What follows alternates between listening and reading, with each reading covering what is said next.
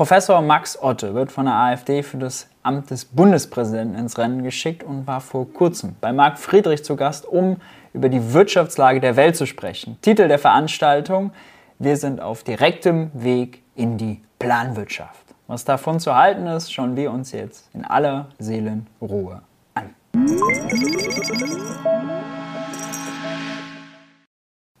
Hi und herzlich willkommen bei Geld für die Welt. Ich bin Maurice und auf diesem Kanal dreht sich alles um die Frage, wie geht progressive Wirtschaftspolitik? In diesem Video geht es wahrscheinlich nicht so progressiv zu, denn wir schauen uns ein Video von Max Otte zu Gast bei Marc Friedrich an und Titel der Veranstaltung, wir sind auf direktem Weg in die Planwirtschaft. Otto und Friedrich sind sich dabei eigentlich relativ ähnlich. Beide würde ich mal als libertäre Crash-Propheten einstufen. Beide verkaufen Bücher wie geschnitten Brot. Beide kommen in einer recht ähnlichen Szene, in einer recht ähnlichen politischen Blase an. Und ja, beide sind äh, Honorar- bzw. Vermögensberater. Ein entscheidender Unterschied, Otto ist wesentlich politischer als Friedrich. Er ist CDU-Mitglied jahrelang gewesen, er ist seit einem Jahr Vorsitzender der Werteunion und ja, Otto wird jetzt von der AfD ins Rennen um äh, die Bundespräsidentschaft geschickt gegen Steinmeier und gegen Trabert. Pikant dabei, vor kurzem ist rausgekommen, dass Otto wohl 30.000 Euro gespendet haben soll an den AfD-Kreisverband vom AfD-Bundessprecher Tino Kruppalla, der wiederum seine Kandidatur für die Bundespräsidentschaft intern durchgeboxt hat. Pikant außerdem, Otte und die AfD haben die CDU und CSU damit ziemlich angepisst, denn als langjähriges CDU-Mitglied sich von der AfD vor den Karren spannen zu lassen, um dann für das Amt des Bundespräsidenten zu kandidieren, hat natürlich der CDU mächtig äh, miese Schlagzeilen eingebracht und sie unter Zugzwang gebracht. Otto hat jetzt ein Parteiausschlussverfahren am Hals. Eigentlich zeigt es aber nur das Problem, was die Union mit der sogenannten Werteunion hat, die keine offizielle Parteiströmung ist, aber wo sich immer wieder äh, CDU und CDU-nahe äh, Politiker äh, aufhalten und versammeln. Und naja, die Werteunion ist halt ziemlich, ziemlich rechts. Zu Otte und seinen wirtschaftspolitischen Positionen habe ich anlässlich der Wahl zum Vorsitzenden der Werteunion damals schon dieses Video hier gedreht. Und zu Marc Friedrich äh, habe ich vor kurzem diese Reaktion hier gedreht. Beide hatten wir also hier schon mal auf dem Kanal. Jetzt kommen sie beide zusammen. Das Beste aus zwei Welten, wenn man so will. Das soll es auch mit dem Vorgeplänkel gewesen sein. Ich denke, wir sind vorbereitet. Die meisten von euch werden die beiden ja ohnehin schon kennen. Lehnt euch zurück, holt euch vorher was zu trinken und dann würde ich sagen, möge die Show doch beginnen. Haben Sie keine Angst, dass der Staat irgendwann zugreift über eine Vermögensabgabe, Immobilienabgabe? Doch, aber äh, letztlich als Investor muss ich überall ja. Angst haben. Ich muss mhm. mich überall fragen, was kann schiefgehen. Das ist überall ja. die Grundthese und es kann überall was schiefgehen.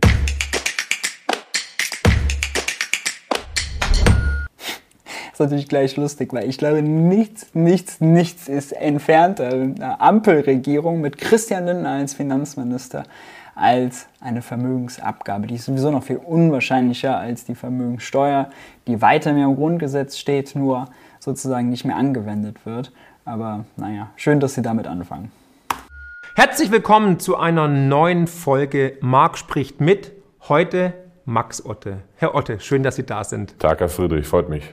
Ja, wir kennen uns ja schon länger und es sind ja turbulente Zeiten. Wir erleben ja gerade alle Live-Geschichte. Also wir haben eine neue Bundesregierung. Erstmalig haben wir eine Ampelkoalition. Ähm, wir sehen politische äh, Entwicklungen, die man sich so vor einigen Jahren nicht hätte vorstellen können. Ein Freund von mir von der FDP hat gesagt, jetzt kommt zusammen, was nicht zusammengehört. Ne? Aber gut, es ist halt so in einem Paradigmenwechsel. 10 Euro, das war Frank Schäffler. Parallel sehen wir stark steigende Inflation, Rohstoffpreise explodieren. Ähm, wir sehen die Aktienmärkte in immer neue Höhen schnellen mit einer, Zwischen, äh, mit einer kurzzeitigen Zwischenkorrektur.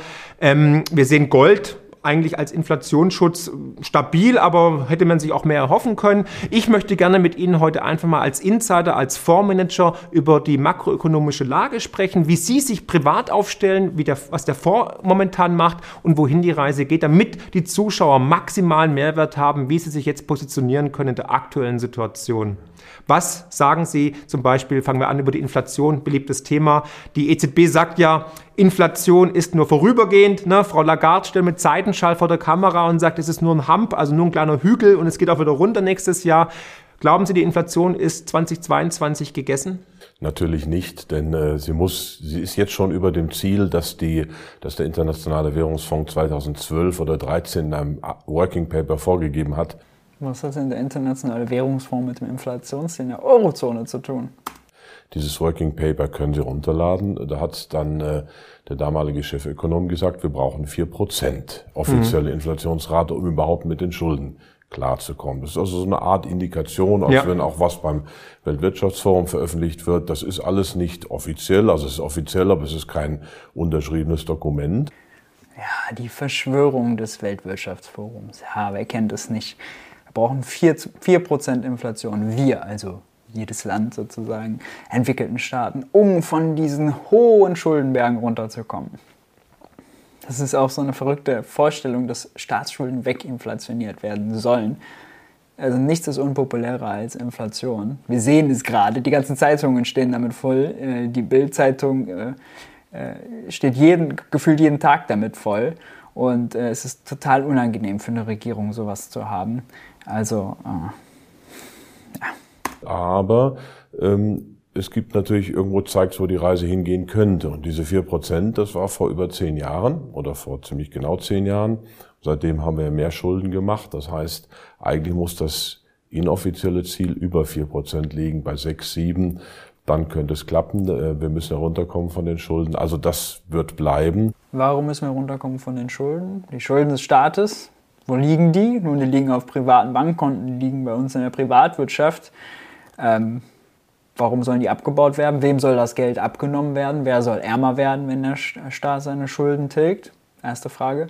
Zweite Frage, wenn die vom Weltwirtschaftsforum da so viel Macht haben ja, und 4% ausgeben, wie kann es denn sein, vor zehn Jahren 4% ausgeben, wie kann es denn sein, dass wir dann zehn Jahre lang die Inflationsrate von 2% noch nicht mal erreichen? Also, was ist da los, Herr Otte?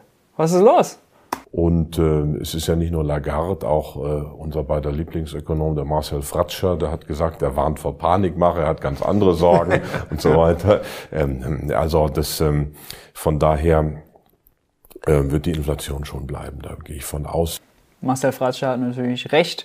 Also wir hatten ganz lange, jetzt sind wir an der Deflation vorbeigekratzt, haben jahrelang das Inflationsziel von 2% nicht erreicht. Und äh, das, was wir gerade sehen, ist ja vor allem getrieben durch die massiven Energiepreise, die 30, 40, 70 Prozent, je nachdem, was man sich anguckt, Sprit, Gas, Heizöl, äh, was auch immer, äh, da kommt die Preissteigerung her. Hat wenig damit zu tun, dass irgendeine Regierung die Wirtschaft überhitzt hat oder so, ja, oder geschweige denn wir in Deutschland eine überhitzte Wirtschaft haben, weil Leute Geld ausgeben, als gäbe es keinen Morgen. Ja. Das ist natürlich nicht der Fall. Vieles ist versteckt, vieles ist auch in der Asset Price Inflation. Mhm. Wir haben ja da auch, Sie haben ja auch darüber geschrieben und, und ähm, ich glaube, da teilen wir auch die, die äh, unsere Ansicht. Das muss bleiben. Mhm. Und wie lange, was glauben Sie, wie lange wird uns die Inflation erhalten bleiben und vor allem in welchen Regionen werden wir uns bewegen? Ja, so sechs, sieben Prozent tatsächlich, wenn's, wenn der Geist in der Flasche bleibt. Ja. Ist das, was geplant wäre oder was vielleicht dazu beitragen könnte, die böse, geplante Inflation, hier auch genannt der Geist. Die Schulden irgendwie in den Griff zu bekommen, sieben Prozent über zehn Jahre, dann hat sich äh, quasi der Geldwert halbiert. So, wenn von diesen sieben vielleicht fünf, da sind wir ja schon fast offiziell sind und zwei noch Statistik versteckt werden, dann sind wir jetzt schon da und dann würde in zehn Jahren wäre der Geldwert halbiert. Das ist aber das der stabile Pfad, würde ich sagen. Also der offizielle Pfad, ähm, es kann natürlich wie bei der Ketchup-Inflation sein, dass mhm. ähm, ähm, wir auf einmal Inflationsschübe bekommen. Die gute alte Ketchup-Inflation, wo in der Flasche gerüttelt wird und erst kommt nichts raus und dann oh, ist auf einmal der ganze Teller voll. Da kann ich nur noch mal mein Reaktionsvideo auf das Gespräch von Hans-Werner Sinn mit Roland Tichy verweisen. Die zwei haben da ein Ketchup-Experiment gemacht, also wirklich astreines Experiment, zeigt eigentlich den geistigen Zustand der, äh, wie soll man sagen, äh, der neoliberalen oder der neoklassischen VWL. Ja, die sind da äh, also ganz weit vorne. Wenn man das Experiment sich anguckt und versteht, die sind schon ganz weit vorne mit dabei. Und lustig, dass er das hier zitiert, äh, aber auch gar nicht unterscheidet ja hier, was Inflation, also wo kommt das gerade her? Die 5% sind natürlich übergangsweise, weil es gerade Energieknappheit ist, plus Pandemie, was das Problem ist, aber vor allem eben die Energiekrise. Äh, zu wenig Gas, keine langfristigen Verträge, da muss man teuer am Markt einkaufen. Das OPEC-Kartell, was die Ölfördermenge gedrosselt hat, das sind die Probleme. Es ist keine geplante, von der Regierung gewollte Inflation, um die Schuldenberge abzutragen. Das ist reiner Unfug. Dazu kommt natürlich, dass wir, werden wir sicherlich gleich noch drauf kommen, in einem letztlich Stagflationsszenario sind. Wir 73, 74, 78, 79, wie also in den 70er Jahren, die ich noch bewusst miterlebt habe. Ich nicht. also 74 war, war klasse. Also ich war zehn und ähm, es gab die autofreien Sonntage und da sind wir tatsächlich mit dem Fahrrad auf der Autobahn gefahren. Das war, mhm. hat richtig Spaß gemacht, mal so einen ganzen Tag autofrei. Mit der grünen Regierung wird es bald wieder passieren, Herr Otte, keine Sorge, aber dieser mit Lastenrad natürlich. Aber Spaß beiseite. Der Witz ist immer die Ökonomen oder Leute, die dann die 70er, die Ölkrise vergleichen mit dem, was wir gerade haben. Äh, damals hatten wir Lohnforderungen, da gab es tatsächlich eine Lohnpreisspirale, äh, Lohnforderungen von 10, 12, 13, 14 Prozent der Gewerkschaften. Äh, heute nicht. Heute Tarifabschlüsse 21 waren, was war es, 1,5, 1,7 Prozent oder so. Äh, da sind wir weit davon entfernt. Die Fa Zeiten sind ganz andere. Und damals war die Knappheit auch noch eine ganz andere. Ähm, ja, kann man nicht miteinander vergleichen.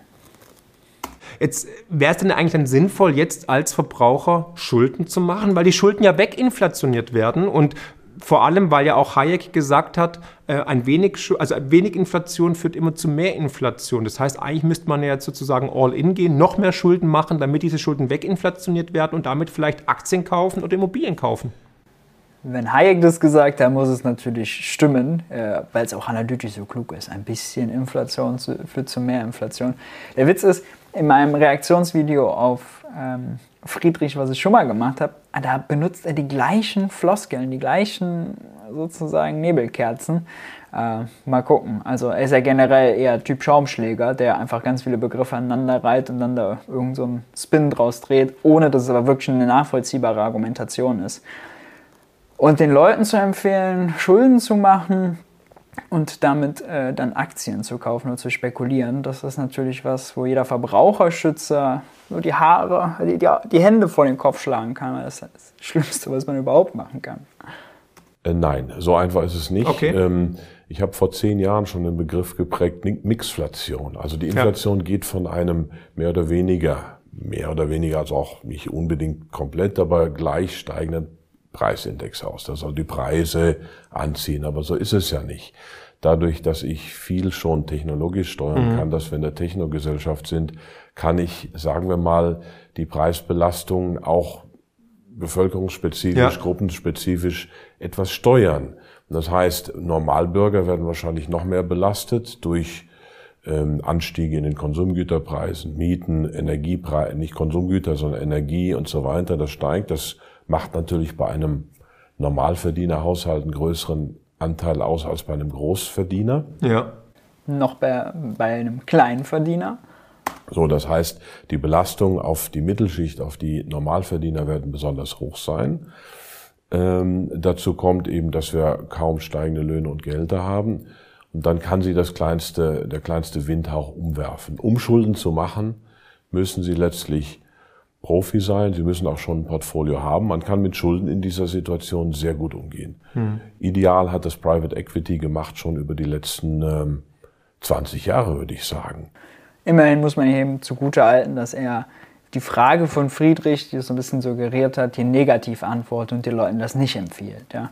Äh, das wäre also wirklich auch der größte Wahnsinn gewesen, den Leuten sowas zu empfehlen. Klar schwingt dann so ein bisschen mit jetzt hier gerade, wenn man es aber den Profis überlässt, ja, also ihm zum Beispiel, dann würde das schon gehen. Finde ich auch ein schmaler Grad, aber immerhin. Da gab es ja dann, also sie haben Schulden aufgenommen, um Unternehmen zu kaufen. Private Equity ja. ist ja ein Fehlbegriff. Man müsste eigentlich sagen Public Leverage, aber äh, das habe ich auch oftmals begründet, ist lange her, aber Profis oder auch äh, große Gesellschaften oder Family Offices, die sogenannte No-Recourse Loans gemacht haben, also die für 100 Millionen, paar 10 Millionen, 200 Millionen Immobilien gekauft haben und nur mit dem gekauften Vermögensgegenstand ja. haften. Also Schulden werden strategisch sehr gut eingesetzt von denjenigen, die im Spiel drin sind, die Insider sind, die Assets haben, aber für die Normalfamilie, für den Normalverdiener bitte Vorsicht. Natürlich spricht nichts dagegen, ein paar Schulden zu machen, aber es muss auch in einem sehr robusten Szenario halten, ja. das Verkehrteste. Und genau das machen viele. Das Verkehrteste ist jetzt das berüchtigte oder berühmte Eigenheim auf der Pampa, wie unser mhm. Kollege Gerald Hörhan da sagt. Ja. Der sagt mhm. schon länger, also das Eigenheim in der Pampa, wir haben hohe Baupreise. Ähm, das ist sofort 20 Prozent weniger wert, wenn Sie einziehen oder 10, weil es nicht mehr neu ist. Die Wertsteigerung von diesem Niveau aus ist auch fragwürdig. Sehr ja. fragwürdig, weil natürlich man denkt sich dann, naja, dann steigt der Wert irgendwann. Nein, da wird nebendran das nächste Neubaugebiet gemacht und dann wollte die nächste Generation will ja. in Neubauten einziehen. Also das Verkehrteste für den Vermögensaufbau einer jungen oder einer Normalverdienerfamilie ist jetzt das Eigenheim im Grünen. Mhm. Auch mit Immobilien kann man Geld verdienen, aber auch da muss man ähm, schon ein bisschen drin sein. Mhm. Was erwarten Sie denn von den Notenbanken? Also wir sehen ja schon, die amerikanische Notenbank hat schon angedeutet, hawkisch, ne, man möchte jetzt praktisch die, ähm, die Zinsen erhöhen, man möchte tapern, also Geld rausnehmen aus dem System, beziehungsweise die Aufkaufprogramme deutlich reduzieren. Glauben Sie, das ist nur Säbelrasseln oder glauben Sie tatsächlich, dass die auch aktiv werden? Ähm, bei der Fed könnte es tatsächlich der Fall sein, denn die Fed und auch die Bank of England haben sich sehr viel klüger verhalten als ja. die EZB und als ja. die Bundesbank. Die Bundesbank musste ja, mhm. die wollte zwar nicht, aber sie ist ja nicht mehr unabhängig, schon lange nicht mehr. Äh, unabhängig war sie auch damals. Da sieht man auch, wie willkürlich der Begriff Unabhängigkeit benutzt wird. Das habe ich in einigen Videos schon mal erwähnt.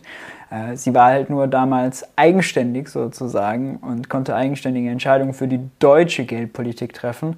Jetzt haben wir aber eine europäische Geldpolitik und die Deutsche Bundesbank ist nur noch sozusagen eine Geschäftseinheit der Europäischen Zentralbank und hat eine Stimme im EZB-Rat und äh, kann da Entscheidungen beeinflussen, aber eben nicht mehr alleine treffen.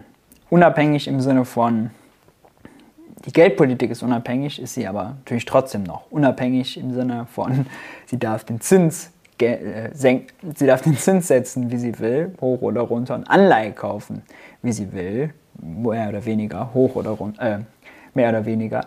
Und äh, sie ist nicht unabhängig im Sinne davon, dass sie äh, Christian Lindner, wenn er als Finanzminister eine Überweisung tätigen will, sagen kann, nö, also die Überweisung, n -n, die machen wir jetzt nicht. Das ist aber ganz wichtig nochmal zu verstehen, weil dieser Begriff Unabhängigkeit bei der EZB oder bei äh, Zentralbanken allgemein, da geht immer vieles durcheinander. Und äh, die Fed und die Bank of England haben zum Beispiel in den, nach der Finanzkrise ähm, mit Eigenkapitalhilfen. Also sie haben sich ja. beteiligt an Banken, mhm. sind quasi Aktionär geworden, haben das Teil verstaatlicht, wenn sie so wollen, haben dann später die ähm, Pakete mit Gewinn wieder abgestoßen. Wir in Deutschland, Europa haben Garantien gegeben. Die schleppen wir auf den Bilanzen vor, vor, vorwärts, so wie das japanische Modell 1990. Und ähm, das heißt, bei der Fed kann es sein, dass die tapern in Deutschland eher nicht, deswegen tendenziell auch steigende Zinsen im US-Dollar. Das heißt relativ wenig für unsere Anlagestrategie, aber so vom Makro-Picture her ist das schon nicht unwahrscheinlich, der Dollar, dass der Dollar stärker wird gegenüber dem Euro. Äh, ja, das ist tatsächlich so, dass man jetzt ja sieht, die Fed äh, hat Zinserhöhungen angekündigt, äh, die EZB nicht. Sie hat erstmal nur gesagt, dass sie das große Anleihekaufprogramm, das PEP-Programm auslaufen lässt. Da sind, ist die USA also schneller. Aber auch da sind die Zinsschritte jetzt nicht äh, so krass, wie sie damals vielleicht unter Paul Volcker, als der 1979, er ist bekannt für den sogenannten Volcker-Schock, äh, die Fed übernommen hat, die amerikanische Zentralbank, dann den Zins auf 20% hochgezogen hat. So was ist jetzt nicht zu erwarten. Das hat nämlich damals zu einer krassen Wirtschaftskrise da geführt. Ähm, ja, sozusagen die geldpolitische Bazooka, die da rausgeholt wurde. Aber äh, das ist nicht zu erwarten. Und man sieht schon, klar, in der Eurozone haben wir ganz unterschiedliche, sagen wir mal, wirtschaftliche Entwicklungen oder Zustände. Deutschland geht es viel besser als Griechenland und Italien. Selbst Frankreich geht sehr schlecht. Und die Zinspolitik der EZB muss natürlich zu allen Ländern irgendwie passen. Das funktioniert nie, aber bei Nullzinspolitik noch am allerbesten. Und deswegen ist sie da sehr vorsichtig, bevor sie das jetzt wieder anhebt. Ich persönlich fand auch falsch, dass die EZB das PEP-Programm äh, angekündigt hat, aufzu, äh, nicht mehr zu verlängern. Das läuft jetzt im März aus. Denn damit hat sie ja quasi die Solvenz der Staaten indirekt garantiert, dass sie gesagt, liebe Banken, ihr könnt auch Griechenland und Italien Staatsanleihen günstig abkaufen. Die Renditen auf griechische und italienische Staatsanleihen waren selbst in der Krise bei unter einem Prozent. Im Vergleich Finanzkrise, Eurokrise sind die auf 10, 12, 15 noch höher geschossen. Das heißt, das hat gut gewirkt. Davon ist die EZB jetzt abgegangen, haben wir noch schon gesehen. Die Renditen auf äh, die italienischen, die griechischen sind gleich auch hochgegangen. Und es unterliegt ja alles dem Mythos, auch was die FED da macht, als hätte die Geldpolitik Einfluss darauf, dem Zins ähm, die Inflation jetzt zu stoppen, die höheren Inflationsraten, die ja von der Angebotsseite kommen, die von Energiepreisen kommen, von gebrochenen Lieferketten durch die Pandemie der Zins höher oder niedriger ist, äh, ändert aber nichts damit, ob OPEC mehr Öl fördert, ob äh, äh, wir an mehr Gas kommen, was wir am Spotmarkt kaufen, dann von Gazprom. Damit hat das alles nichts zu tun. Das, da hat die EZB, da hat die Fed gar keinen Einfluss drauf. Aber die Fed kann sich das auch leisten, weil wir ja in der Wirtschaftspolitik einen Paradigmenwechsel haben. Also ja. weg von der Geldpolitik, die schon lange im Prinzip nur die Reichen reicher gemacht hat ja. und die Staaten den Staaten Ausgaben erspart hat und das Schuldenmachen der Reichen und der Staaten ermöglicht hat. Ist auch lustig. Schuldenmachen der Staaten und der Reichen und nicht das der Armen oder was ist da der Gegner, der Normalverdiener? Schräges Narrativ. Äh, und ich finde es auch grundsätzlich falsch, immer zu sagen, dass Nullzinspolitik die Reichen reicher macht. Denn wenn der Zins positiv ist, heißt das ja, die Reichen kriegen mehr Geld ohne ins Risiko zu gehen. Das sind, also positive Zinsen sind ja leistungslose Einkommen. Und wenn man die gleich von der Bank bekommt, dann risikolose Einkommen. Das heißt, wenn, der, wenn wir Nullzinsen haben, dann kriegen sie nicht mehr die Risiko- und leistungslos. Das wenigste, was sie also machen müssen, ist ins Risiko reinzugehen, ja, in andere Anlageklassen, in Aktien, in Firmen, Immobilien, äh, wo auch immer. Ähm, das heißt, sie werden zumindest nicht gratis und ohne Risiko reicher. Das heißt, es ist eher das Gegenteil. Nullzinspolitik macht die Reichen erstmal ärmer und fordert sie heraus, sozusagen ihr Geld woanders anzulegen. Dass sie natürlich alle dann auf den Aktienmarkt gehen zum Beispiel und dann, dann die Aktienkurse hochtreiben, deswegen alle per Buchwert, ja, dann sozusagen reicher werden, indem die Aktien höher bewertet sind. Wie gesagt, reine Buchwerte. Ähm, ja, das ist natürlich, hängt das damit zusammen, dass sie mit den Nullzinsen dahin gedrängt werden. Aber erstmal ist die Bestandsaufnahme, Nullzinsen machen die Reichen nicht reicher, Positivzinsen machen sie risikolos reicher. Also diesen Paradigmenwechsel ähm, haben wir jetzt hin zur Fiskalpolitik. Die USA haben ein gigantisches Haushaltsdefizit, was zum Teil in der Krise jetzt bis auf 10 Prozent ging. Ähm, und ähm, von daher kann sich die Fed leisten zu tapern. Und dann ist Europa schon wieder auf dem falschen Fuß erwischt. Sehe ich genauso. Also die haben mehr Spielraum auf jeden Fall, die haben mehr Puffer. Die EZB hat sich in eine Sackgasse manövriert, in eine Einbahnstraße eigentlich, wo es auch gar nicht mehr rauskommt. Allerdings glaube ich nicht, dass die Fed auf drei oder vier Prozent gehen kann, mhm. weil die Schulden der USA sind einfach schon gigantisch. Wir sind bald bei 30 Billionen US-Dollar. Ne, auch da sind wir schon weit über der 100 Prozent Marke zum BIP. Und ähm, das heißt, ich glaube, die werden jetzt natürlich versuchen, mit den Worten schon versuchen, die Märkte einzubauen einzufangen. Und dann wird es wahrscheinlich auch ein, zwei Erhöhungen geben, das kann ich mir schon gut vorstellen, mhm. aber ich glaube, durch vielleicht eine neue Variante bei Corona, durch irgendwelche anderen Verwerfungen weltweit, durch ein Black Swan-Ereignis, wird man schnell wieder auf den alten Pfad zurückkehren. Der Witz ist, ein souveräner Staat mit eigener Währung, wie es die USA ist, kann jeden Zins zahlen, den sie zahlen will. Äh, die Frage ist nur, sind Zinsausgaben makroökonomisch gute Ausgaben? Wo gehen sie hin? Was bewirken sie? Äh, dass, äh, dass sie auch 3 oder 4 Prozent zahlen können, wenn sie dann neue Anleihen verkaufen. Das ist eigentlich nicht die Frage. Die USA hat, egal wie hoch der Zins ist, kein Solvenzproblem. Ein Staat mit seiner eigenen Währung kann nicht in eigener Währung pleite gehen. Egal was jetzt ist, keine Frage des Zinses.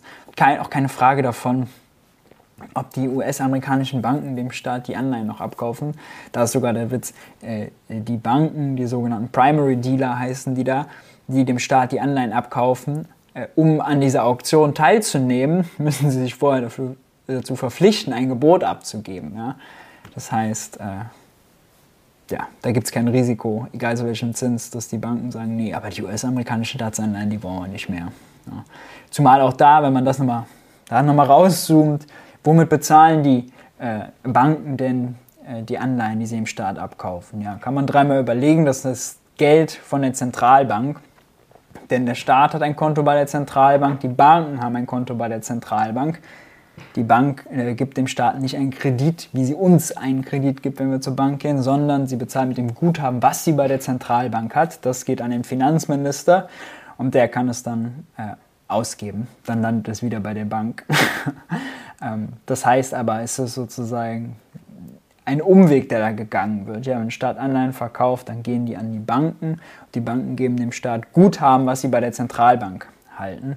Äh, also es ist indirekt sozusagen Zentralbankgeld, was über die Banken an den Staat, an den Finanzminister geht.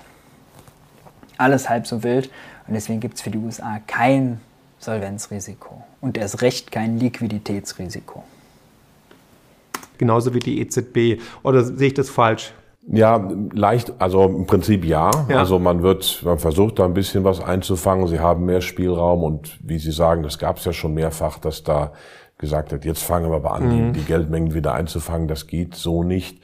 Ähm, aber ähm, die USA haben dann auch einen strukturellen Vorteil, wenn sie, ähm, wenn sie ähm, ähm, die Zinsen erhöhen im Vergleich zu Europa. Absolut. Dann fließt Geld ab, dann haben sie wieder Geldzuflüsse, dann haben sie da eine Entspannung. Anleihenmarkt also, vor allem? Ja, ja, der Anleihenmarkt ja. sind als großer Schulder, Schuldner eben immer noch äh, interessant.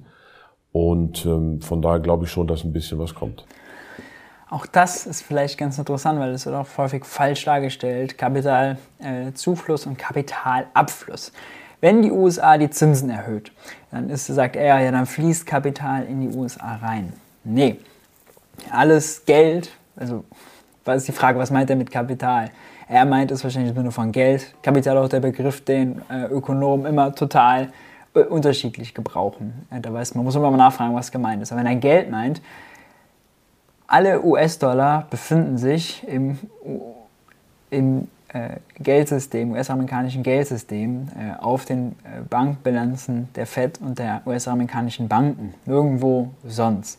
Und wenn die die Zinsen erhöhen, dann steigt die Nachfrage vielleicht nach US-Dollar, aber das heißt nur, mehr Leute wollen ihre eigene Währung, die sie gerade halten, Euro, japanische Yen, äh, chinesische Yuan, was auch immer, tauschen gegen den US-Dollar. Es gibt dann nicht mehr US-Dollar und die Leute bringen nicht US-Dollar in die USA, sondern äh, sie wollen sozusagen das Geld, was sie haben, in anderer Währung tauschen. Also jemand, der ein Bankkonto hat äh, in, in Euro, in Eurozone, will das zum Beispiel dann tauschen gegen quasi ein Bankkonto bei der in den USA. Das ist dann der Tausch. Die Eigentümer wechseln der Konten, aber das Geld verlässt der Euro, verlässt das Eurosystem nicht, der US-Dollar verlässt das FED-System nicht. Ja?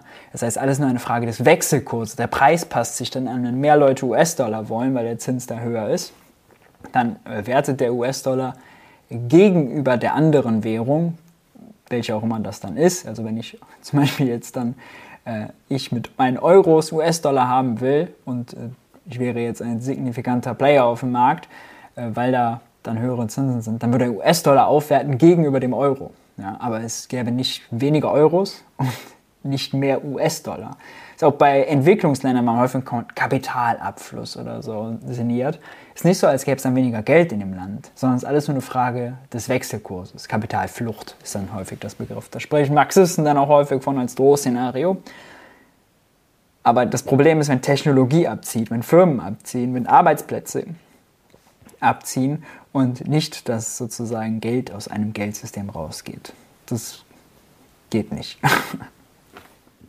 Würden Sie jetzt dann antizyklisch, weil der, der Bondmarkt, der Anleihenmarkt ist ja ausgebombt, hat eine schlechte Reputation, schlechtes, äh, schlechte ähm, äh, Ansicht gerade in, unter den Analysten, würden Sie dann antizyklisch jetzt ähm, Bonds kaufen, also Anleihen der äh, amerikanischen Fed oder der amerikanischen Notenbank erwerben? Also wir sind keine Anleihenspezialisten, wir sind Aktienspezialisten. Ja. Wir nehmen Anleihen mal, wenn wir die Liquiditätsquote etwas hochfahren wollen.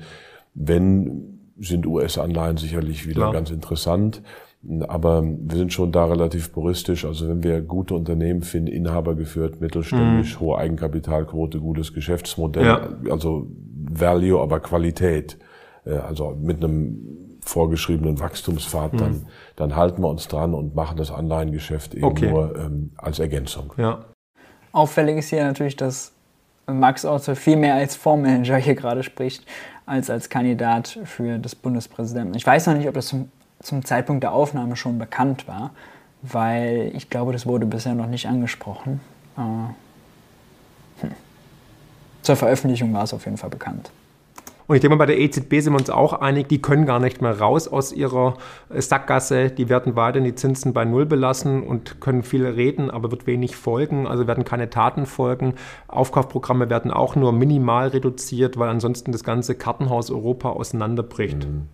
Ja, ja, das Kartenhaus Europa, das wäre ja schon fast 2011 auseinandergebrochen oder ja. 10 und da kamen ja auch die Impulse aus den USA. Also da hat sich ja eine Gruppe von Hedgefondsmanagern getroffen ja. und hat gesagt, wo ist die nächste Krise? Europa. Europa. Und man kann ja sowas, man muss es ja nicht planen, also man muss es ja nicht Verschwörung nennen, man kann es ja ähm, antizipieren und dann setzt man was in Bewegung, dann ändert sich die Stimmung am Markt. Ich muss ja gar nicht große ähm, marktmanipulative Eingriffe, also direkte Eingriffe machen, sondern wenn sowieso die Sache schon schwach ist und wenn ich dann ja. anfange, den Finger in die Wunde zu legen, dann kann ich das ja auch so verstärken. Und seitdem stützen wir Europa. Und auch jetzt der Green New Deal, das ist natürlich wieder ein gigantisches Umverteilungsprogramm ja. aus den Industrieländern in den Süden. Wir schaffen, wir haben ja im Prinzip schon geschaffen und stabilisiert italienische Verhältnisse für ganz Europa. Also Italien hat das, das ja schon das lange. Ja. Den Norden, der industriell gut ist, der auch ja. zum Teil deutsches Niveau hat und drüber und den Süden, der eben ganz äh, arm ist. Wie Berlin? Ja, wir haben es in Berlin, richtig. Ja. Und, und äh, wir haben das dann durch Dauersubventionen stabilisiert. Und das passiert jetzt in Europa. Also auch die Fed und auch die EZB kommen nicht raus. Der Ausweg, und da werden wir vielleicht ein andermal drüber sprechen, sind natürlich Kryptos. Also die Staaten fangen an, ihre eigenen Kryptos ja. zu entwickeln. Und dann kann ich natürlich das alte Geld irgendwann mal ja. verdrängen. Mhm. Da war so viel dran falsch. An der Stelle will ich aber nur nochmal auf das Video, was ich mit äh, Professor Flassbeck gemacht habe, verweisen, äh, wo wir über die Probleme in der Eurozone gesprochen haben, äh, die wirklichen Probleme und nicht diesen Quatsch von wegen, Deutschland hätte irgendwie die Südländer finanziert oder so. Das ist alles Unsinn. Alles Geld, was geschaffen wird, wird sozusagen von den äh, Banken in den jeweiligen Ländern geschaffen und alles Geld, was die Staaten ausgeben, wird von der EZB mit den jeweiligen Geschäftseinheiten geschaffen. Es ist nicht so, als würde Deutschland auf dem Geld sitzen, das an die Südländer verteilen und die werden dann irgendwie, würden das nicht zurückzahlen oder so. Und lustiger Versprecher ist ja, ihr sagt, äh, den äh, Green New Deal, denn das ist ja die progressive Version eigentlich davon, äh, mit Bezug auf den New Deal von Roosevelt. Also es, ähm, es ist ja äh, von äh, Ursula von der Leyen, äh, ist es ja der New New Green Deal, wenn ich ihn nennen, oder den Green Deal, so, aber andersrum, ja, nicht Green New, sondern New Green, so umgedreht, äh, weil sie natürlich nicht an die äh, diese großen Jobprogramme von Roosevelt und so anknüpfen will. Das ja alles nicht, ja. Also so ein Programm machen wir natürlich nicht in der äh, Eurozone, das ist ja Quatsch. Leider. Und äh, genau, hat er hier verwechselt. Ja, interessant. Hören wir mal weiter. Aber Marc Friedrich, das ist auch nochmal dieses, äh, das europäische Kartenhaus, das Kartenhaus EU, was dann zusammenbricht, das sagt er irgendwie auch gefühlt in jedem Video bestimmt, weil in der Reaktion kam das auch zwei, dreimal einfach so als Nebelkerze. Was ist jetzt Ihr Ausblick dann einmal für 2022? Beziehungsweise, was ist der Ausweg für die Notenbanken aus dieser Sackgasse? Was glauben Sie, was ist das Endspiel? Fangen wir mit dem Endspiel an. Ja, den Begriff habe ich mit als erster verwendet. Also der erste war John Malden, ein, ähm, amerikanischer äh, unabhängiger Ökonom, der hat 2012 ein Buch geschrieben, Endgame. Endgame, ja. Und das habe ich mir dann auch überlegt. Ich habe 2005 auf dem Fondkongress in Mannheim tatsächlich meine Präsentation überschrieben mit Endspiel. Mhm. Ist, ist das schon sechs Jahre her? 2005? Sechs Jahre her? Ist das ein altes Video? Nee. Nee, nee, da steht das neue Buch und dem von Corona gesprochen. Und aber äh, 2015, Entschuldigung, war meine ja. Präsentation im, in Mannheim im großen Saal. Endspiel, die gibt's auch noch, glaube ich, auf YouTube. Ähm, und wir können es nicht genau sagen, was das Endspiel ist. Also ich habe eben, ähm, muss da etwas weiter ausholen. Ich muss von den Schulden runter. Dadurch kann ich Inflation machen. Da haben wir schon drüber gesprochen. Ich das kann ist das Ziel momentan. Das ist das Ziel momentan. Also wenn das das Ziel ist, wird das erstmal zehn Jahre nicht erreicht. Und wie gesagt, Inflation ist so unpopulär und die EZB hat überhaupt nichts damit zu tun, dass wir zu wenig Gas haben, äh, dass wir da keine langfristigen Verträge haben und dass OPEC uns die, äh, die Fördermenge, die Ölfördermenge einge, äh, eingeschränkt hat. Oder dass pandemiebedingt die Lieferketten zusammenbrechen, wenn in China einen Hafen dicht macht. Dass die EZB genau null. 0,0000000 Einfluss drauf. Ich kann selektiv umverteilen, also Steuern erhöhen, Abgaben erhöhen, äh, auch Grundeinkommen ist Teil dieses Endspiels, indem ich dann wieder in die andere Richtung umverteile. Das ist dann aber alles administriert, das ist Planwirtschaft. Steuern, Abgaben und Grundeinkommen ist Planwirtschaft. So, so. Ähm, also Umverteilung, ähm, Steuern erhöhen. Umverteilung ist auch Planwirtschaft, hat er nochmal nachgeschoben. Das ist natürlich gut zu wissen, ja, ja. Und eben äh, Schuldenschnitt oder äh, Schuldenverhandlung oder Schuldenreorganisation, indem mhm. ich Schuldentilgungsfonds mache, Strecke, Tilgungsfonds klingt gut, heißt aber im Prinzip die Schulden stilllegen und nicht mehr rangehen.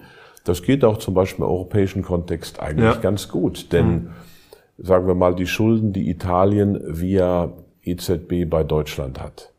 Da haben wir irgendwann ein paar Porsche zu viel produziert, für die Italien kein Geld hatte und dann haben wir quasi den Italienern Kredit gegeben, damit sie diese Porsche kauften. So, da haben wir jetzt hier in Stuttgart, wo wir sind, Arbeitsplätze erhalten, soweit so gut. Haben natürlich falsche Wirtschaftsstrukturen ja. zementiert. Wir haben jetzt theoretisch eine Forderung gegenüber Italien, die theoretisch eine Verpflichtung gegenüber uns, die wird nie eingelöst werden. Sprich, wenn ich diese Schulden isoliere und in eine Bad Bank auslagere, Island hat es ja gemacht in der Finanzkrise. Damit spielt er auf diese Target 2 Nummer an. Äh, die hatte Marc Friedrich in seinem Video, auf das ich reagiert habe, auch schon. Das ist so ein Unfug, das ist so falsch. Ich hatte es da auch schon mal erklärt, ganz kurz, ich mache mal ein eigenes Video dazu, das kann ja nicht angehen. Also Tage 2 Salben, die entstehen, weil eben die Deutsche Bundesbank als ehemalige deutsche Zentralbank und dann die äh, Banco España oder Italia, also die italienische Zentralbank oder spanische Zentralbank, in dem Fall hier die italienische Geschäftseinheiten der EZB sind. Und wenn ein Italiener einen Kredit aufnimmt bei einer italienischen Bank und damit ein Auto kauft bei äh, Mercedes, aber Mercedes hat seine Hausbank in Deutschland, dann äh, muss sozusagen die italienische Bank der deutschen Bank was überweisen. Das machen die Banken mit ihrem Konto, was sie bei der Zentralbank haben. Äh, die italienische Bank bei der italienischen Zentralbank und die Deutsche Bank bei der deutschen Zentralbank, weil die beide bei der EZB angeschlossen sind, äh, sagt die EZB, also wird die Überweisung werden die Buchungsvorgänge so festgehalten, äh, dass eben alles, was sozusagen Italien Deutschland überweist, da als, äh, als äh, Verpflichtung gegenüber der, der, italienischen Zentralbank gegenüber der EZB weggebucht wird und dann äh, als Forderung der Deutschen gegenüber der EZB und fertig ist. Und so kommen diese Targetsalden zustande, die eigentlich nur abbilden sozusagen netto, was es sind an Zahlungen geflossen. Aber das heißt nicht, dass diese Finanzierungsströme gleich ausstehende Kredite sind. Ja? Äh, der deutsche Mercedes hat seine Kohle bekommen, der Italiener hat sein Auto bekommen und äh, auch die äh, Bank hat die Überweisung bekommen. Sprich, das Zentralbankguthaben von der EZB. In dem Moment, wo die italienische Bank der Deutschen was überweist, zieht die EZB, zieht erstmal die italienische Zentralbank der italienischen Bank Zentralbankguthaben ab und äh, gibt, will sie dann sozusagen an die deutsche Zentralbank äh, geben. Das wird dann sozusagen oben über Kopf bei der EZB verbucht und äh, dann ist gut. Aber alle Zahlungen sind geflossen, jeder ist bezahlt. Es ist nicht so, als müsste der Italiener äh, nach Deutschland kommen, Kredit aufnehmen dafür. Ja, das ist völlig Quatsch. Das war ein Kredit, den er wahrscheinlich bei der italienischen Bank aufgenommen hat. Das ist also ein solcher Mythos, der immer wieder aufgewärmt wird. Leider ist das mit den Tage 2 Säulen halt ein bisschen komplizierter. Und mit diesem zweistufigen, zweistufigen System ist ja schon Bank und Zentralbank. Aber dadurch, dass die ehemaligen nationalen Zentralbanken jetzt auch noch Teil der EZB sind äh, und da auch noch die sozusagen rechte Tasche, linke Tasche Buchungen festgehalten werden, ist es leider möglich, dass sie solche Aussagen treffen, weil anderswo würde das nicht äh, passieren. Ja? Also diese Tage-2-Seiten könnte es zum Beispiel auch geben, wenn äh, ich in Berlin Kredit aufnehme, um ein Auto bei äh, Audi äh, in Baden-Württemberg zu kaufen. Ja? Oder wo sitzt Audi? Ist das Bavü? Ingolstadt, ne? Ja.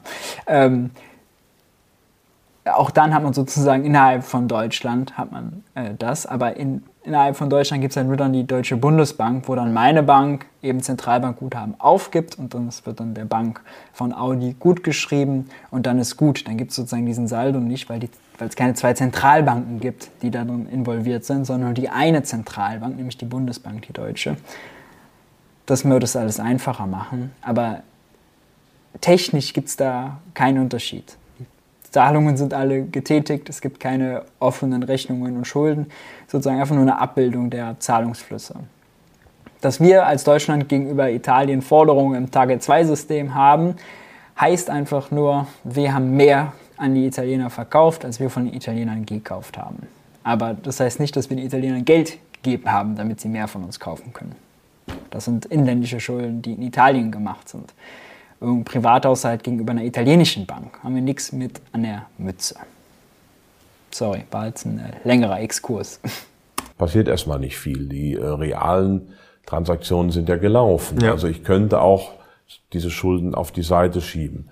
Und das geht eben noch leichter, wenn ich zum Beispiel staatliche Kryptos einführe. Also es wird ein Mix sein aus ähm, Inflation, aus Staatswirtschaft, also einerseits neue mhm. Steuern, mhm. andererseits aber auch ähm, Konjunkturprogrammen wie dem Green New Deal, also sehr stark ja. staatlicher Intervention und staatliche Intervention im Geldsystem selber, sprich, dass ich bestimmte Schulden einfach strecke oder in Fonds auslage oder streiche ähm, sowas kommt, aber was genau in diesem Mix kommt, ist halt schwer vorauszusagen. Also sind wir uns einig, die werden auf jeden Fall versuchen, den Kaugummi in die Länge zu ziehen, aber das ist ja keine Lösung. Mhm. Das wird ja irgendwann, wird es uns ja um die Ohren fliegen, weil noch nie wurde ja eine Krise durch Gelddrucken gelöst, noch nie wurde Wohlstand durch Gelddrucken gelöst, hat man oft versucht, egal ob Venezuela, Argentinien, Simbabwe, Weimarer Republik etc. pp.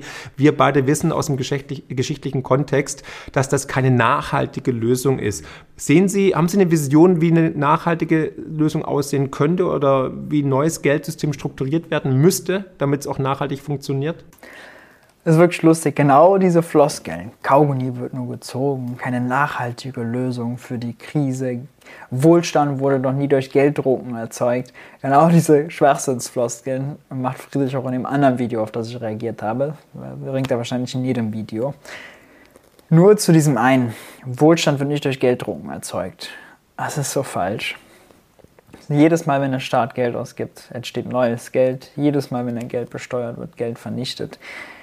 Das heißt, wenn der Staat Geld ausgibt, um Lehrer anzustellen oder einen Straßenbauer zu beauftragen, eine Straße zu bauen, da wird natürlich Wohlstand geschaffen. Einmal immateriell, Bildung der Lehrer, einmal materiell, die Straße, die es dann gibt.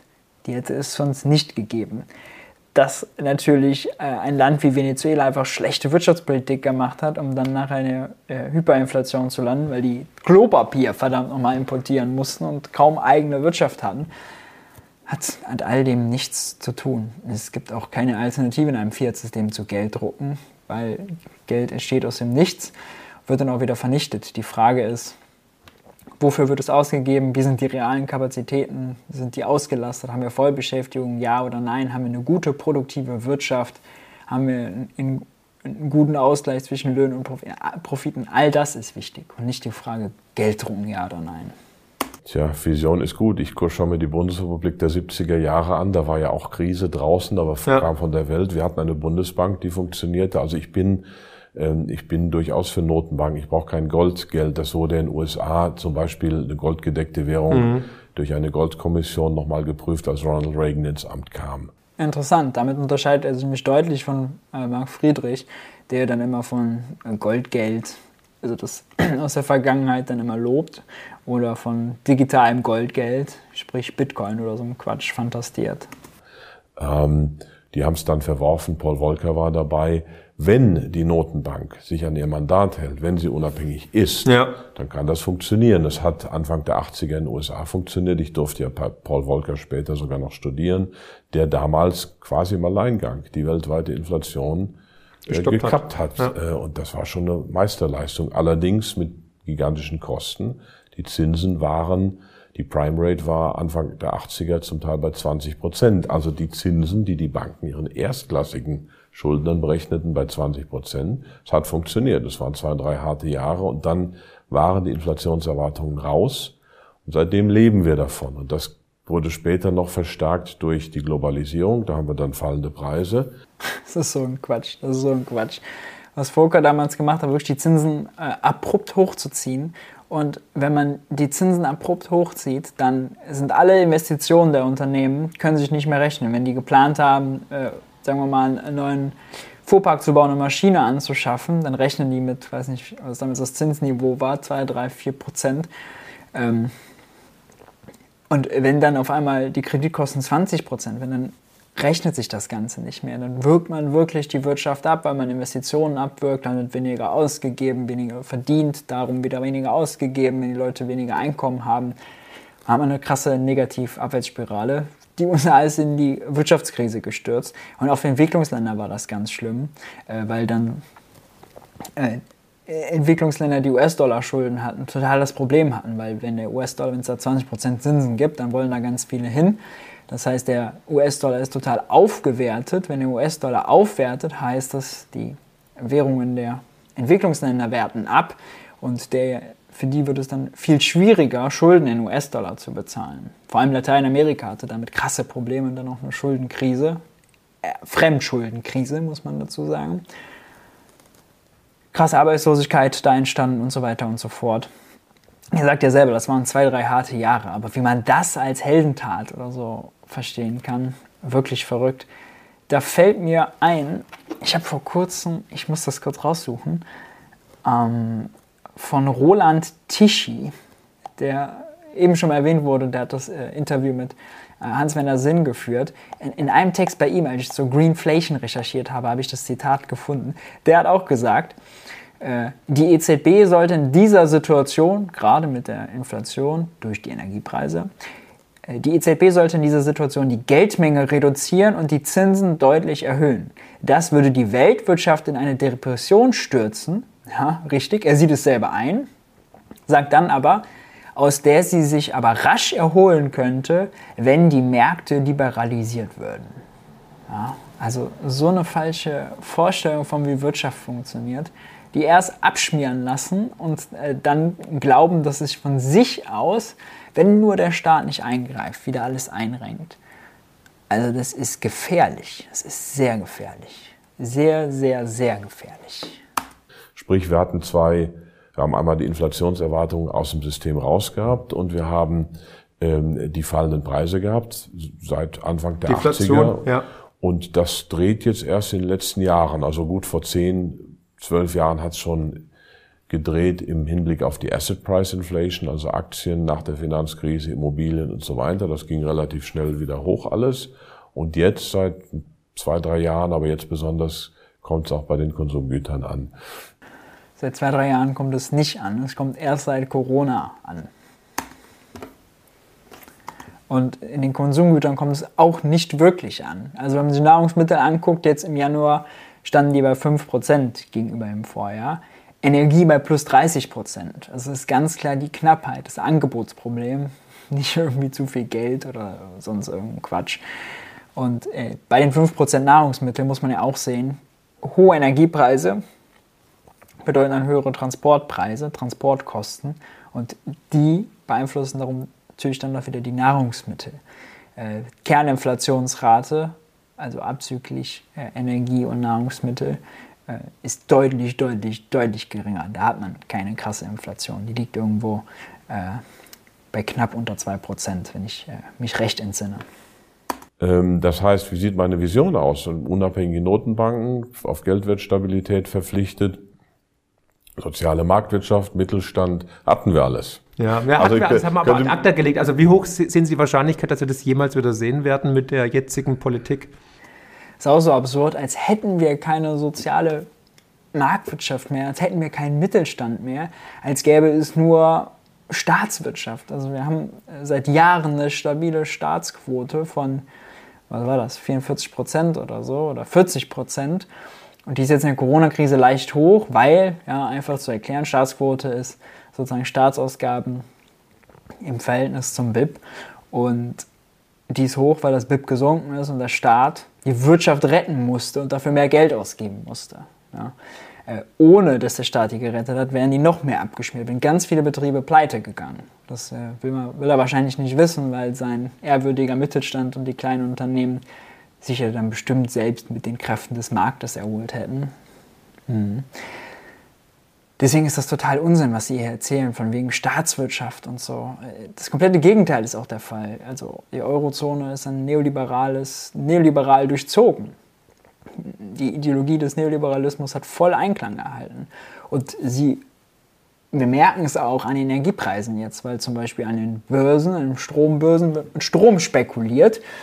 Das treibt den Strompreis zusätzlich und deswegen haben wir auch zum Beispiel bei Strom äh, deutlichen Preisdruck drauf und das ist ja nur möglich, äh, auch wegen Liber Liberalisierung. Ja? Ähm, Strom, Gasmarkt, das wurde alles liberalisiert. Bei Gas ist man davon abgegangen, langfristige Verträge zu stabilen Preisen zu machen. Stattdessen äh, will man am Markt zu Tagespreisen einkaufen, im sogenannten Spotmarkt. Ähm, das fällt uns jetzt alles auf die Füße, dass wir da Fehler gemacht haben. Und die Zeit tun aber so, als wären wir noch in der übelsten Staatswirtschaft. Ähm, wir sind auf dem Weg, also es ist eine Hoffnung, Wahrscheinlichkeit okay. möchte ich. Aber die Hoffnung stirbt zuletzt, das ja, wissen Sie, oder? Es ist eine Hoffnung, ja. es ist eine schwache Hoffnung, mhm. aber es ist eine, die sich lohnt, aufrechtzuerhalten. Immer. Zumindest klar. als Bild, ein dezentrales, eigenverantwortliches Wirtschaftssystem, was auch auf einem gewissen moralischen Standard beruht, also kaufmännische Ehre, der, der ehrbare Kaufmann, den gab es ja in Deutschland auch in den 80ern, den gibt es im Mittelstand immer noch, aber das ist stark äh, geschrumpft. Also Leute, die mit denen, denen ich ehrlich fair verhandeln kann. Ähm, ich habe ja nun lange in Amerika gelebt. Das ist eine andere Kultur, die sich auch in Deutschland durchsetzt oder schon durchgesetzt hat in vielen Bereichen. Das wäre, das wäre schon die Vision. Aber Sie fragten, wohin wir sind. Nein, wir sind natürlich auf dem Weg in eine sehr stark zentralistisch. Planwirtschaftlich, planwirtschaftlich sozialistisch. sozialistisch. Gut, Sozialismus müssen wir noch drüber sprechen, was wir darunter verstehen jeweils. Sozialismus ist, wenn es Steuern gibt. Das ist wahrscheinlich so die Definition, die die haben, aus dem, was die so gesagt haben bisher. Wir haben immer noch eine total dezentrale Wirtschaft. Wir haben alleine dezentrale Geldschöpfung, weil private Banken wenn Sie Kredit geben, schöpfen Sie Geld, schöpfen Sie Kaufkraft für Unternehmen, die versprechen, dass sie so profitabel sind, dass sie das, den Kredit tilgen können in der Zukunft. Wenn das nicht dezentral ist, wenn das nicht Mittelstand ist, äh, dann weiß ich, dann weiß ich eigentlich auch nicht. Also aber in eine planwirtschaftlich, zentralistisch, autoritäre, ich sage mal staatswirtschaftliche ähm, Wirtschaft mit sehr wenig Eigenverantwortung, sehr viel zentraler Steuerung. Das ist natürlich, die Digitalisierung befördert das. Mit sehr wenig Eigenverantwortung. Also jetzt in der Corona-Krise, äh, da kann man ja mal mit Unternehmen sprechen, die, weil die Staatshilfen zu spät gekommen sind, nachdem der Staat in das Geschäft geschlossen hat, wegen Kontaktbeschränkungen, Lockdown und so weiter und so fort. Also, wenn da nicht Eigenverantwortung war, die haben dann selber einen Kredit aufgenommen, um über die Runden zu kommen, weil die Kohle zu spät kam. Also, das, das ist so ein also eine extreme, so ein extremes Lagebild, was sie da immer zeichnen. Nur Staat, Staat und Reiche gegen Arme, äh, Endspiel, Sackgasse, alles rhetorische Tricks, alles rhetorische Übertreibungen. Ähm, da fällt mir gerade noch zu ein, dass ich auch vor kurzem auf dem Geld für die Welt Substack, Newsletter zu dem YouTube-Kanal hier, äh, noch einen Artikel geschrieben habe, äh, der Leim der Crash-Propheten, hier der Artikel, wo ich nochmal genau geguckt habe, der Fonds von Marc Friedrich, der Solid-Werte-Fonds, womit da geworben wird. Das ist nicht Verbraucherschutz, das ist wirklich reinste Panikmache und eben diese rhetorischen Tricks, diese rhetorischen Stilmittel der Übertreibung, die beide hier perfekt internalisiert haben und äh, reproduzieren. Also sie lassen es am Stück raus, ja, äh, am laufenden Band und verunsichern die Leute nur damit und sind natürlich auch gar nicht festzutackern, weil sie keine ökonomische Analyse präsentieren, nicht ihre Argumente nachvollziehbar machen, sondern nur in Nebelkerzen reden. Und wir haben die mhm. Digitalisierung da nicht ähm, im Griff, dass wir sie so gestalten, dass sie für die kleineren Unternehmen, für die Individuen gut ist. Im Moment nützt sie vor allem den Großkonzernen, also Jeff Bezos und dann kommt noch Covid dazu.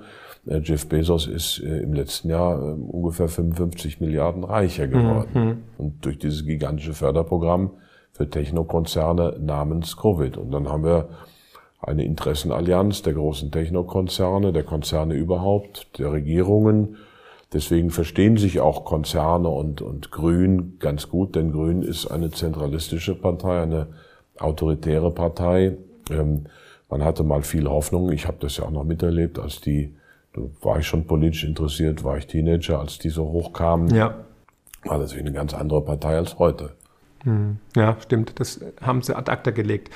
Und das heißt dann, Ihr Ausblick für 2022 ist dann also wirtschaftlich, makroökonomisch wie, damit mhm, also, sich da aufstellen? Auch da, wir machen das ja nicht so kurzfristig. Wir sind wirklich Stockpicker. Wir ja. gucken, welche Unternehmen äh, kommen in jedem Szenario zurecht, profitieren vielleicht sogar noch von der mhm. Krise. Ich nehme mal Sixt. Die haben in der Krise, sie haben auch nicht so viel Eigenkapital, kann man in der Branche auch nicht, mhm. aber sie haben mehr als, deutlich mehr als die Konkurrenten. Und der Krise scheiden dann eben ein, zwei aus. Sixt überlebt und hat natürlich einen riesen Wachstumsschub ja. dadurch. Also man kann sich über gute Unternehmen, glaube ja. ich, oder gute Aktien sehr gut sichern. Natürlich braucht man einen Asset-Mix. Ähm, kommen wir vielleicht noch zu. Also deswegen der Ausblick für 22, der, den male ich mir gar nicht so detailliert aus, aber natürlich geht es eher weiter nach unten. Mhm. Wir haben äh, die nächste Covid-Welle, die gepusht wird. Ich meine, über die medizinische Signifikanz wollen wir hier nicht sprechen, aber das belastet natürlich die Wirtschaft. Ähm, wir haben jetzt Rot-Grün, das heißt, wir haben weiter steigende Energiepreise. Wir haben jetzt Rot-Grün, nee, wir haben Ampel, mit Christian Lindner als Finanzminister. Und er sagt, wir haben Rot-Grün, wir haben jetzt steigende Energiepreise, als würde das zusammenhängen. Weil, also, dass das jetzt alles so vergeigt wurde, dass wir keine Verkehrswende hatten, dass wir kein bei Solar, bei Wind und nicht weiter sind, dass wir äh, bei Gas keine langfristigen Verträge haben. Das hat alles damit zu tun, was die GroKo, was die CDU vor allem die letzten Jahre gemacht hat. Die hat es doch verkackt. Äh, Wirtschaftsminister Altmaier. Also, pure Ideologie. Wahnsinn, Wahnsinn. Wir schalten wahrscheinlich mehr Kraftwerke ab, die Energiepreise steigen, ja. wir haben Lieferengpässe. Also es wird ähm, deutliche Stagflation ist mein Basisszenario, wirtschaftliche Stagnation oder sogar Rückgang bei hoher oder sogar steigender Inflation. Mhm. Bei weiterer Belastung auch der Normalverdiener. Sehen Sie, sehen Sie Gefahren, zum Beispiel durch eine Pleite von Evergrande? Sehen Sie Gefahren, dass ein Black Swan-Ereignis kommt oder dass vielleicht sogar die Welt von der Inflation in die Deflation wieder umkippt? Ähm, in die Deflation umkippen sehe ich nicht. Man hat mittlerweile eben so viel Kontrollmöglichkeiten. Die Staaten sind über mhm. äh, keynesianische Politik so weit reingegangen. Die machen dann zum Schluss Zwangsabgaben und pushen das Ding weiter. Das geht schon noch ein paar Jahre, wenn man das will. Die machen Zwangsabgaben. Mhm. Christian Lindner macht bald die Zwangsabgabe, Vermögensabgabe. Mhm. Das ist sehr wahrscheinlich. Das ist sehr, sehr wahrscheinlich. Dann schickt er die Finanzbeamten rüber, die dann bei uns äh, gucken, ob wir die Mona Lisa denn äh, in unserer Wohnung hängen haben. Also es ist zu den Übertreibungen. Also bei manchen Sachen kann man ja sagen, okay, dann sagen sie, der Aktienmarkt wird crashen oder die Inflation wird steigen. Das sind auch so Sachen, wo ich sage, ja, ist halt Quatsch, aber macht es halt, ja. Ist halt eure übliche Panikmache. Zwischendurch kann die Inflation was höher sein, sehen wir gerade Energiepreise. Auch der Aktienmarkt kann man eine ordentliche Korrektur erfahren, kann auch crashen, auch alles okay. Aber so diese Verschwörungstheorien gegen die böse Politik und den Staat und der will nur Böses und ist nur für die Reichen und gegen die Armen, gegen die Normalverdiener, das ist so schräg. Und dass er im Zweifel dann so mit äußeren, Ma äh, dem äußersten Maßnahmen, ja, der autoritäre Staat, der mit der Vermögensabgabe kommt oder so, der Zwangsabgabe. Also einfach unseriös. Muss man einfach mal sagen. Einfach unseriös einfach unseriös. Denn ähm, auch im Westen sind wir natürlich mittlerweile an autoritäre Maßnahmen gewöhnt, ob die zu Recht sind in der Gesundheitskrise mhm. oder mhm. nicht. Da haben wir beide unsere Meinung zu, aber es hat zumindest ein Gewöhnungseffekt an staatliche Steuerung, an autoritäre Maßnahmen stattgefunden, sprich mit Schuldenaufnahme oder auch mit Steuern oder wie auch immer ich es mache, kann ich über direkte Staatsausgaben das Ding sicherlich noch ein paar Jahre am Laufen halten. Das heißt, dass mir die Krise wie 29 zunächst einmal noch nicht wahrscheinlich erscheint, das kann man immer noch ein Stückchen vorausschieben. Mhm, okay. Und wie stellen Sie sich jetzt privat, aber auch als Fondsmanager momentan monetär auf? Wie diversifizieren Sie Ihr Portfolio? Was sind, vielleicht haben Sie auch einen oder anderen Geheimtipp als Aktie für den Zuschauer? Ja, Gut, ich glaube, das reicht. Äh, das ist jetzt Minute 23 von dem Video, geht noch 23 Minuten. Man muss sich auch ein bisschen selber schützen. Was soll man sagen? Also ich will noch, kann nur auf den Artikel verweisen, allein der Crash-Propheten. Das sind beides Crash-Propheten, die keine ökonomische Analyse haben, sondern Panik machen, um die Leute zu treiben in ihren Fonds. Und ähm, das ist keine Aufklärung, das ist kein Verbraucherschutz, das ist das Gegenteil. Das ist Verklärung und das ist äh, Verbrauchermissbrauch oder so. Also es ist wirklich übel, es ist ganz übel, weil da sind Leute, die gucken dann zu, die werden dadurch unsicher.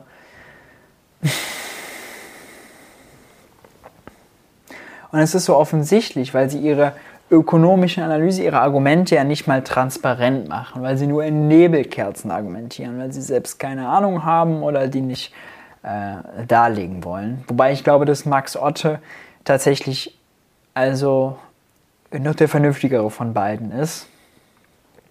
Aber ja, es tut weh.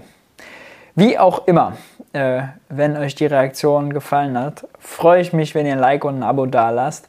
Äh, gerne die Glocke aktivieren, um kein Video mehr zu verpassen. Bleibt gesund, geht den Crash-Propheten nicht auf den Leim, bitte. Und ich hoffe, wir sehen uns beim nächsten Video.